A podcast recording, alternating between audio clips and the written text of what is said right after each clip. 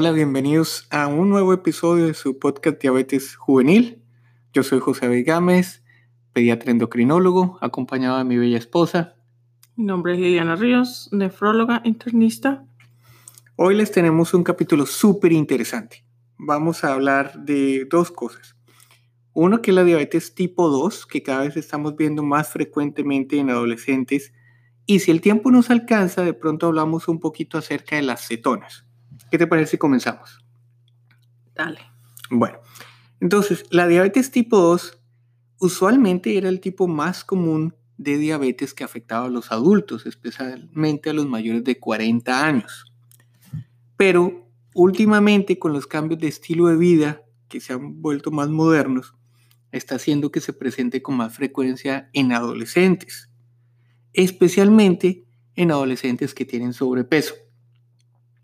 La diabetes tipo 2 ocurre con más frecuencia en ciertas razas.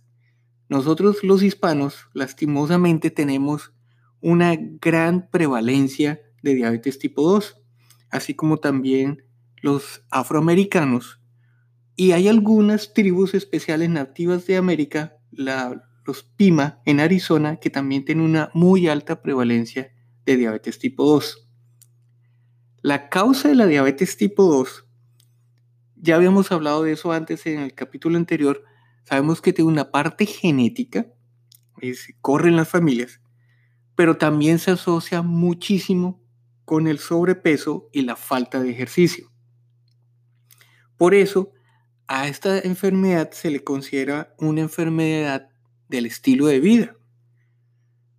Por ejemplo, nuestros antepasados, si ustedes piensan en hace 100 o 200 años, nuestros antepasados eran personas que tenían una mejor dieta en, el hecho de que las porciones eran más pequeñas. Las porciones eran más pequeñas, los alimentos eran menos procesados, ah, eran más conscientes como de lo natural, las frutas eran naturales, Ah, las frutas de hoy en día lucen hermosas, pero realmente están muy procesadas, modificadas genéticamente, uh, y e incluyendo, uh, por ejemplo, en la infancia, los niños de antes salían más a jugar, eh, las cosas que se hacían eran más afuera de casa. Ahora con el advenimiento, con la llegada de los juegos de computadores, de la social media o la, que, de las redes sociales que ya está llegando o empezando a usarse en niños muy pequeños, cada vez vemos que los niños hacen menos ejercicios y juegan menos con sus compañeritos. De hecho, en muchos momentos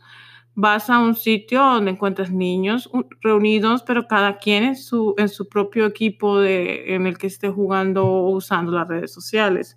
Todo eso ha disminuido la cantidad de ejercicio que nuestras juventudes o nuestros niños están haciendo hoy en día.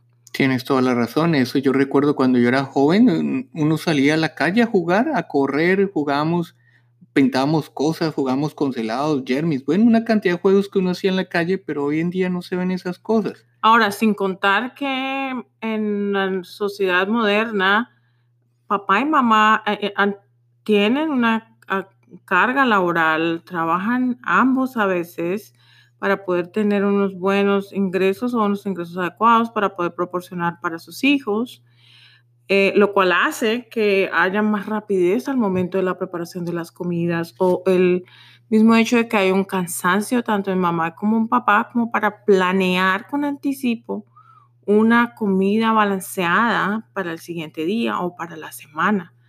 Lo que hace que en algún momento ellos lleguen a sobre la marcha en el carro, entrar a cualquier sitio donde vendan comidas rápidas para tratar de suplir lo que no se planeó en anticipo eh, para esa semana, haciendo así que el ingreso de calorías vacías o malas o dañinas o con cosas más procesadas se esté aumentando, sin contar que para una familia con varios niños, con más niños, cuatro o cinco eh, integrantes de la familia, le sale mucho más barato ir a una comida, a, uno de estos restaurantes de comidas rápidas que tratar de ir a comer algo saludable en otro sitio.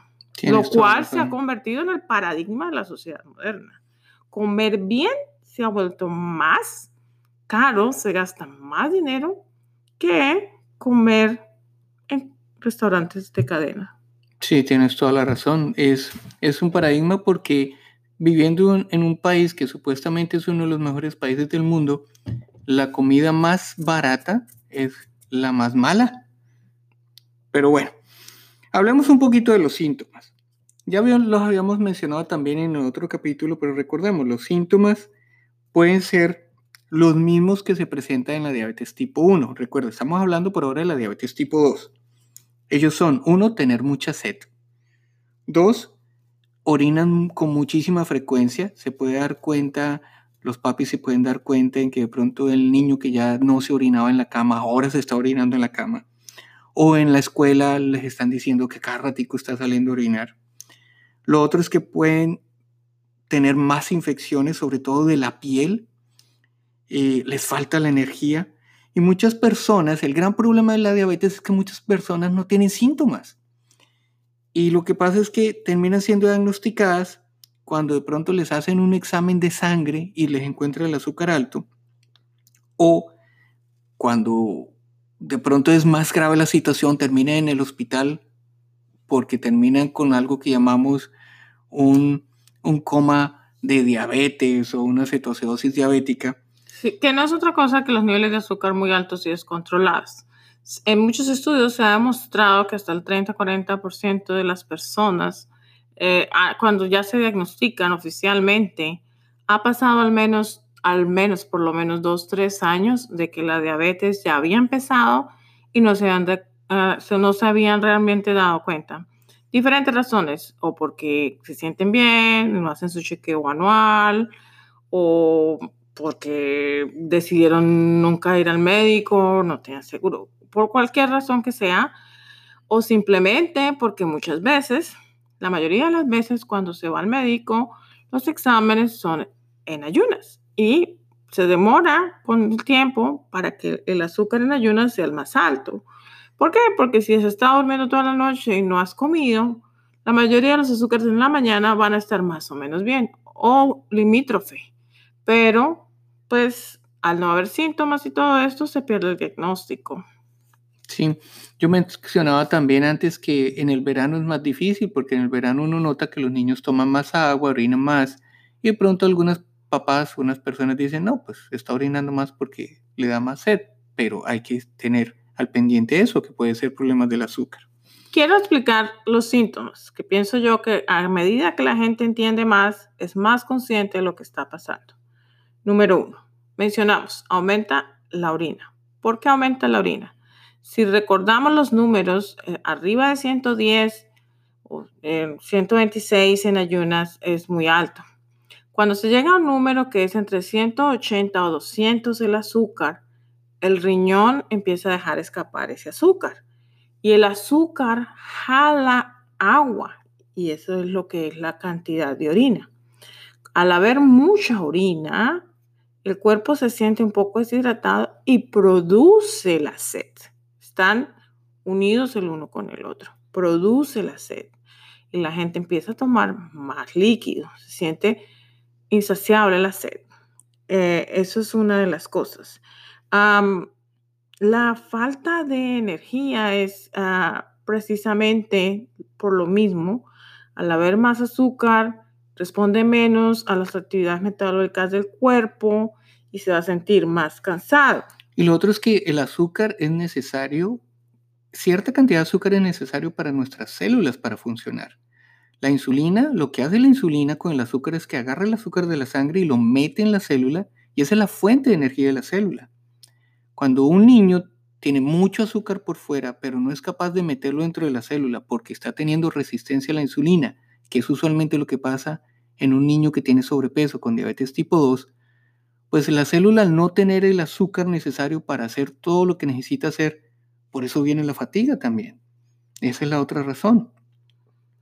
Entonces, como veréis, tenemos que tener en claro que si el azúcar está muy alto, son muchos de los procesos de las células del cuerpo que cambian y por eso son los síntomas. Esto no viene como magia, esto está relacionado todo con el número en que esté el nivel de azúcar en el minuto a minuto en las 24 horas del día y puede variar. Si te levantaste, hiciste ejercicio, tienes un periodo de tiempo, de horas, en que probablemente el número o el valor de la glucosa está bien y no te va a dar muchos síntomas. Por el, por el contrario, si hay días en que estás presoso, no haces ejercicio y comes más y el azúcar sube, vas a tener más síntomas en esos días. Así es. Otro síntoma que, que a veces he encontrado, me, se quejan algunas, sobre todo las niñas, es que pueden comenzar a tener infecciones vaginales.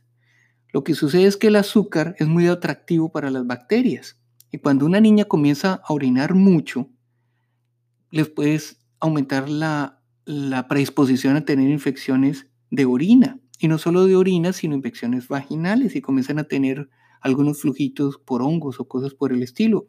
Ese es, de pronto no es un síntoma que se encuentra mucho en los libros, pero que sí yo me encuentro mucho en cuando estoy atendiendo pacientes en el consultorio. Bueno, ¿te parece si hacemos un pequeño corte de comerciales y volvemos, seguimos hablando de la diabetes tipo 2?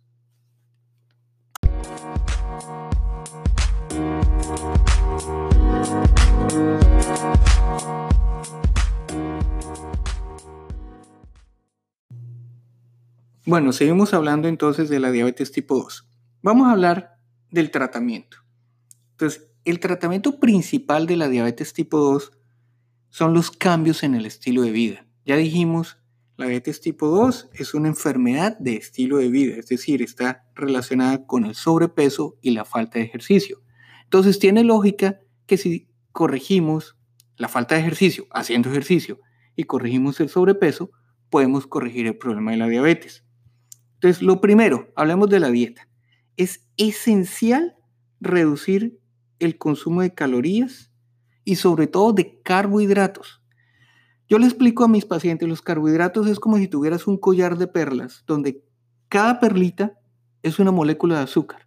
Entonces, cuando tú te comes un carbohidrato, llámalo pasta, pan, tortillas de harina, bueno, lo que sea, cualquier cosa que tenga harina, carbohidratos, cuando te lo comes, es como si te comieras ese collar de perlas, llega al estómago, se digiere y la digestión consiste en sencillamente como en quitarle el, el, hilo, el collar que une las perlas y lo que queda suelto son las perlas, las moléculas de azúcar.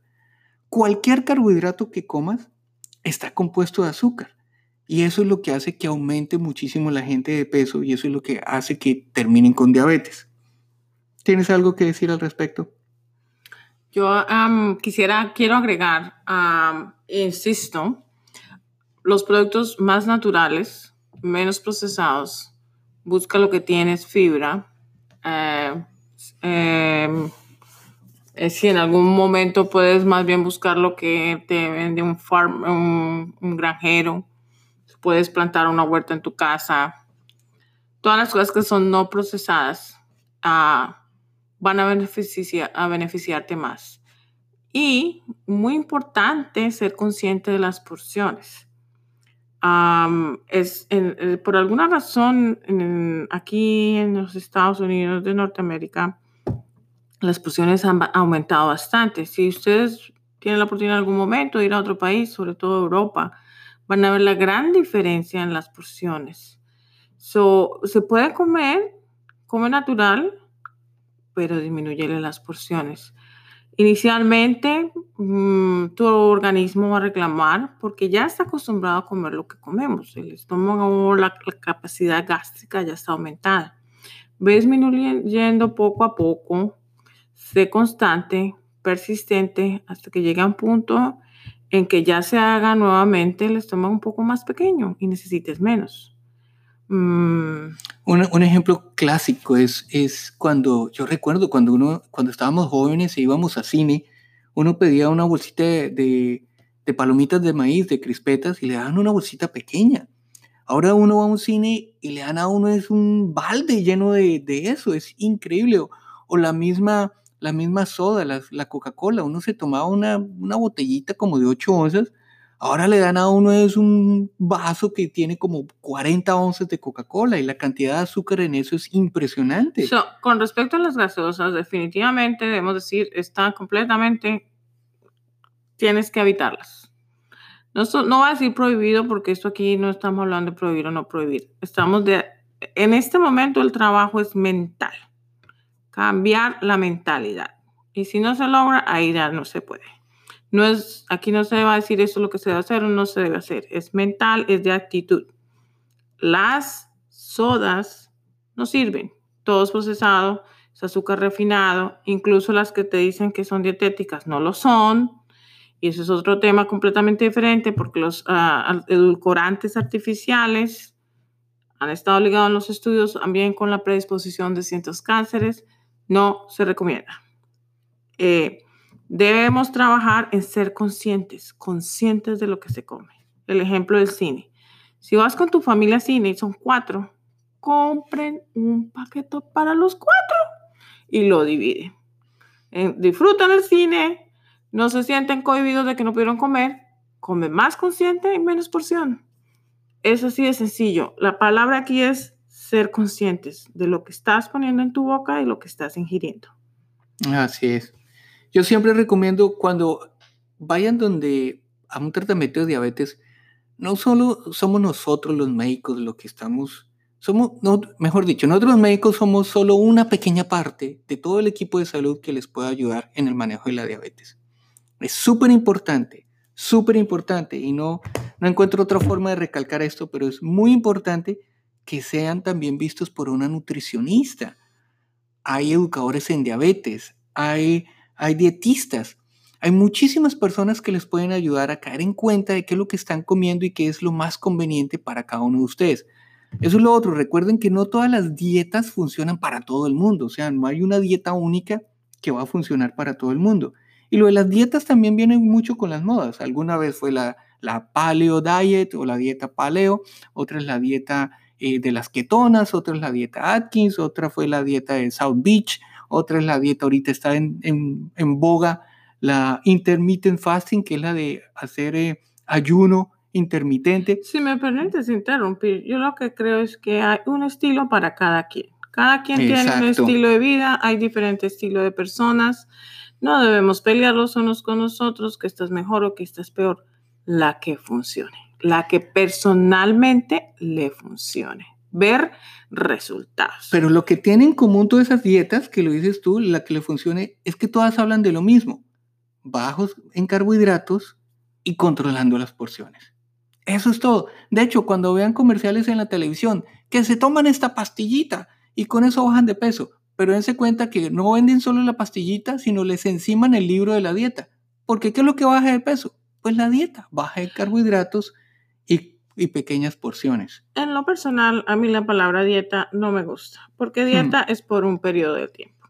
Esto se trata de un cambio del estilo de vida, de que lo que estamos haciendo ahorita completamente es un proceso de ir leyendo, de ir escuchando programas como este o, o otros programas educativos, de ir aprendiendo, de ir implementando cambios en tus hogares, en los hogares y en un en un periodo de tiempo estar completamente toda la familia en el estilo de vida. Es importante enfatizar que el cambio es mejor cuando es toda la familia. Así es. Porque se vuelve un nuevo estilo de vida familiar y eso va a generar mejores frutos. Va a haber un soporte del uno al otro y entendimiento de lo que se está haciendo. Hoy me preguntaba un papá en, en el consultorio, me decía, Sí, doctor, es que la niña no está comiendo nada de eso, pero soy yo el que como todo eso delante de ella. Yo le decía, pero por Dios, ¿cómo vas a hacer eso? Es como si yo le estuviera diciendo a mi hija, oye, no fumes y yo fumando delante de ella. Miren, recuerden, los niños aprenden con el ejemplo de los papás. Y lo que te estás diciendo es súper importante porque todos los cambios deben ser cambios en la familia. Tienes toda la razón. Otra cosa que recomiendo, hay muchos recursos allá afuera un ejemplo, y si vives, si vives en los Estados Unidos, eh, muchos de los supermercados, no te has enterado, pero muchos de ellos tienen nutricionistas que trabajan en las oficinas de ellos. No las vemos, pero están ahí por requerimiento. Puedes acercarte, ya sea en el caso de Texas, a, a, HEB o, no sé, en Washington, eh, a, a Safeway, vas y preguntas, ¿ustedes tienen disponible nutricionista? De pronto no en todos los eh, sitios, pero en alguno en especial, en alguno de los barrios o condados. para, y estas personas te ayudan, te dicen, tú le puedes decir, yo soy diabética, tengo esto, tengo colesterol, lo que sea. ¿Me podrías enseñar cómo puedo yo hacer el mercado hoy aquí para que yo pueda empezar a cambiar mis hábitos de vida? Y lo vas a poder empezar a hacer. Tienes toda la razón. De hecho, conozco a la nutricionista de aquí que trabaja en, en McAllen, que trabaja con HIV, es una nutricionista muy buena y ella hace parte de ese programa. Probablemente no esté en ese instante, hazte una cita, haz el esfuerzo, dedícate tiempo. Esto es, va a tener un impacto en tu salud y la de tus hijos y generaciones tuyas por venir. Así es. Hablemos unos últimos minutos del ejercicio. No tenemos mucho tiempo, pero obviamente la cuestión de la dieta no es sola, es una combinación de comer saludablemente y hacer actividad física. Una buena alimentación y actividad física. La Asociación Americana de Pediatría recomienda 30 minutos diarios de actividad moderada. ¿Qué quiere decir eso? Poniéndolo en práctica, yo lo que recomiendo es muévanse, hagan algo. Miren, el secreto para que esto funcione la actividad física porque para que los niños no lo vean como que ah, un sacrificio porque es que mi mamá quiere, el médico me dijo. No, busquen algo que el niño disfrute.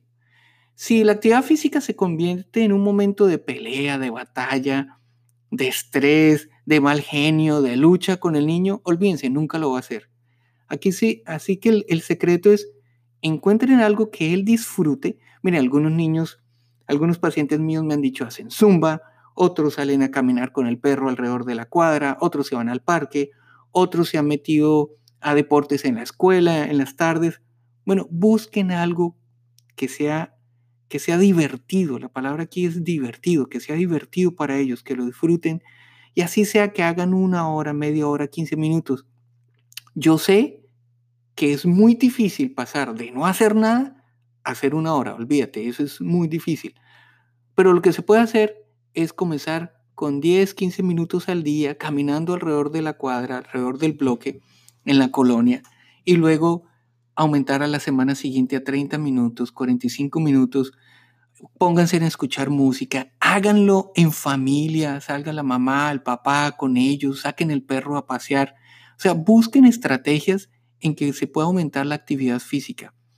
Esa actividad física, así ustedes vean que es algo muy sencillo, tiene un gran impacto en la salud de sus hijos. Sí, nuevamente volvamos a las épocas en que la familia era una familia. Eh, los domingos se han vuelto para ir al centro comercial, pero ¿y los parques? ¿Y las actividades en familia? Y hacer cosas divertidas juntos. Invéntense en un juego, algo que tenga un premio al final. Sean creativos. La clave es ser creativos para que todos eh, hagamos más actividad física. Perfecto. Yo creo que eso va a ser todo por el día de hoy. Nos, nos ha alegrado mucho ver la acogida que ha tenido el, el programa. Ya hemos visto que más de 100 personas han estado escuchando el programa. Si les ha gustado, por favor, compártanlo con sus amigos, suscríbanse. Ahora estamos disponibles en todas las plataformas de Android, de Apple.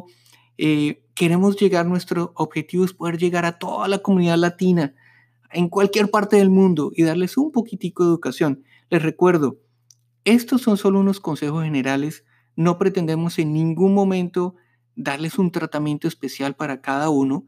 Eh, si, ustedes quieren tomar decisiones, tienen que siempre consultarlas con su médico en particular, pero nuestras puertas están abiertas para cualquier pregunta. Si quieren que hablemos de algo en especial, por favor, mándenos un, un correo electrónico eh, me pueden encontrar en Facebook, en Instagram, en Twitter, en cualquiera de las plataformas sociales. Y nos vemos para el próximo, para el próximo capítulo.